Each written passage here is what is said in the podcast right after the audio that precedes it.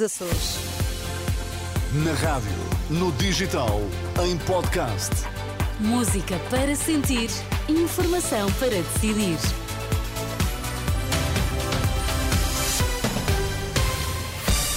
Manhã de segunda-feira, 9 horas. Sérgio Costa, bom dia. Bom dia. O que é que está em destaque a esta hora? Falta uma hora para o derradeiro debate, o debate das eh, rádios. Tratores invadem Bruxelas e Madrid, novo protesto de eh, agricultores. E no Desporto a esta hora, João Fonseca, bom dia. Ana, bom dia. Sporting para a taça, Porto para o campeonato. Roger Schmidt garante Benfica pronto para defrontar os rivais. Muito bem, vamos ouvir as notícias das 9. Está na Renascença. E a edição é de Sérgio Costa. Este é o retrato sonoro de momentos de tensão no centro de Bruxelas. Há barricadas, eh, pneus a arder, com vários tratores nas ruas da capital belga. Mais um protesto de agricultores junto ao local onde se reúnem os ministros da Agricultura dos 27 para uh, discutir medidas de apoio ao setor.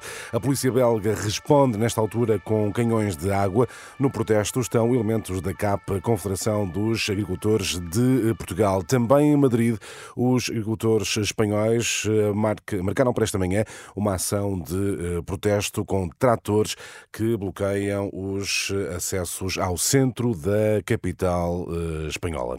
Já só falta uma hora para o derradeiro debate. O debate das rádios é a última oportunidade antes das eleições, 10 de março, para os líderes dos partidos com assento parlamentar discutirem frente a frente os assuntos que mais interessam ao país. Há, contudo, um ausente, André Ventura, que recusou marcar presença alegando motivos de agenda. Nas instalações da RTP, onde se vai realizar este debate, está o jornalista João Cunha. Mais uma vez, bom dia, João. Já começaram a chegar os diferentes líderes partidários? Já, já começaram a chegar. Acabou de chegar nesta altura Mariana Mortágua, líder do Bloco de Esquerda. Antes chegou também Inês Souza Real e Rui Tavares, que devia ter chegado agora, às 9 horas, mas chegou cerca de 15 minutos mais cedo. Seguem-se depois Rui Rocha, da Iniciativa Liberal, que deve estar também prestes a chegar. Paulo Raimundo e depois, meia hora antes do arranque do debate da rádio, Luís Montenegro e Pedro Nuno Santos. E aqui continuam também muitos jornalistas à espera da chegada dos líderes partidários para este debate.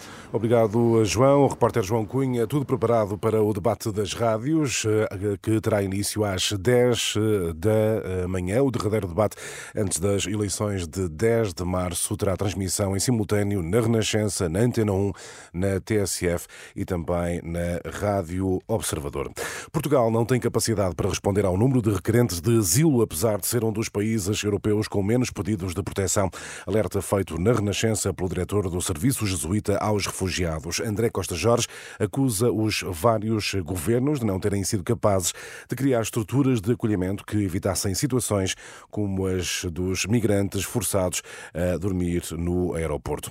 A agenda do Papa Francisco cancelada devido a sintomas de gripe continua com sintomas ligeiros, mas não tem febre, indicação do Vaticano. No entanto, por precaução, as audiências desta manhã de segunda-feira foram suspensas, tal como já tinha acontecido no passado sábado. Mesmo assim, o Papa Francisco esteve este domingo na recitação do Ângelus. Morreu o ator Kenneth Mitchell, da série Star Trek, tinha 49 anos. A notícia é avançada em comunicado pela família do ator.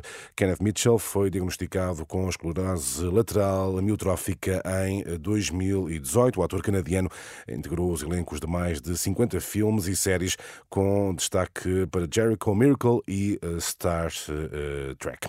Tempo agora para o desporto. João Fonseca, Roger Schmidt, confiante para as deslocações Alvalade e Dragão, próximos jogos do Benfica. Quinta-feira, primeira mão das meias finais da Taça de Portugal com o Sporting. Domingo no Dragão para o campeonato. Porto, que será um opositor duro. O alemão garante que equipa pronta para uma semana complicada. Jogar no Porto é sempre muito desafiante. São uma grande equipa, principalmente no seu estádio, onde tem estado bem. Claro que sabemos que será duro, mas estamos num bom momento. Primeiro temos o Sporting para a taça e estamos preparados para estes jogos. Em Alvalade, Ruben Amorim quase descarta as utilizações de Gonçalo Inácio e Francisco Trincão, lesionados ontem em Vila do Conde. Eu acho muito difícil, ele saiu com a bota, mas como é pancada, nós temos que fazer, a, a, a, temos que fazer os exames que temos que fazer. O Inácio parece-me muscular, portanto, mesmo que não seja nada de grave, penso que será muito difícil, portanto, Sporting Benfica quinta-feira, Alvalade, primeira mão da meia-final da Taça de Portugal hoje, ainda fecho da jornada 23 do campeonato. Boa Vista Braga às 8 e um quarto da noite. João Fonseca e as notícias do desporto. E vamos ao nosso destaque, eh, porque hoje se assinalam os dois anos da guerra na Ucrânia, Sérgio. Destacamos um documentário realizado por um estudante de jornalismo que esteve na frente da batalha e é um trabalho que acaba de ser lançado agora. Sim, Os Cães Voltaram a Ladrar é uma curta-metragem da autoria de João Miranda, estudante de jornalismo na Universidade de Coimbra, que esteve na Ucrânia um ano após o início do uh, conflito. O realizador percorreu várias zonas do território marcadas pela destruição, conta a história da guerra a partir do olhar de refugiados ucranianos que uh, chegaram a Portugal. Em declarações à Renascença, João Miranda começa por contar as razões que o levaram ao palco do conflito à Ucrânia. Eu com esta guerra senti que era um bocado ver para crer. Por, por esse motivo queria ir ver e porque acredito que daqui a uns anos para o bem e para o mal, esta guerra será história e, portanto, também eu queria estar a testemunhar a história na primeira pessoa. João Miranda viajou para a Ucrânia com o pai, que é fotojornalista, viajou num autocarro com uh, refugiados que regressavam ao seu país, um trajeto cheio de desafios, sobretudo por causa das rigorosas condições de segurança. Em Kiev, estávamos lá num, num bosque nos arredores onde houve confrontos na altura quando os russos, uh, no início da invasão, quando foram para, para, para Kiev, aquilo tem imensos checkpoints. Os soldados não nos estavam a deixar passar e a fazer imensas perguntas de quem éramos e, e tudo mais. A sorte é que estávamos com um capelão militar, pronto, e ele lá fez um telefonema, não faço ideia para quem, e nos deixaram passar. Nestas declarações à Renascença, João Miranda admite que já esperava encontrar uma realidade complexa na Ucrânia. Confessa, contudo, que a realidade lhe deixou memórias que jamais irá esquecer. Mais difícil do que fazer o nosso trabalho, às vezes era sair dele. Mais difícil do que estar a a falar com estas pessoas era depois ir embora e sentir esse peso da impotência. Um rapaz que estava mal conseguia andar e tu perguntas então o que é que tu esperas agora da tua vida? E ele responde muito timidamente, muito cabisbaixo, pai, só quero voltar a andar e, e, construir a minha casa. João Miranda, estudante de jornalismo, autor da curta-metragem eh, Os Cães Voltaram a Ladrar, um retrato da guerra na Ucrânia a partir do olhar eh, na primeira pessoa de quem teve de fugir do país.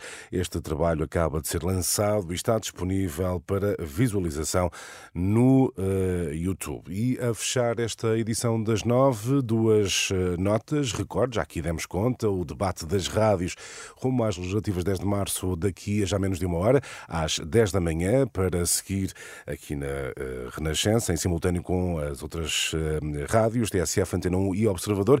E recordo também, termina hoje o prazo para validação de faturas no Portal das Finanças. Já aqui falamos esta manhã, já explicamos, é mesmo só hoje. A partir de amanhã já não será possível. Portanto, há que fazer o que ainda não foi feito. É não deixar para amanhã, não é? O que Sim, pode fazer hoje. Pode fazer hoje. Cuidado aí com essas afirmações. Já agora, como, é, como é que se faz? É, Passa pelo portal é explicador. fa- Exatamente. Não, para além disso, e está tudo explicado no explicador de hoje, não Muito é? bem, exatamente. Pelo Sérgio Costa. Até já, Até já. Sérgio, 9 horas 8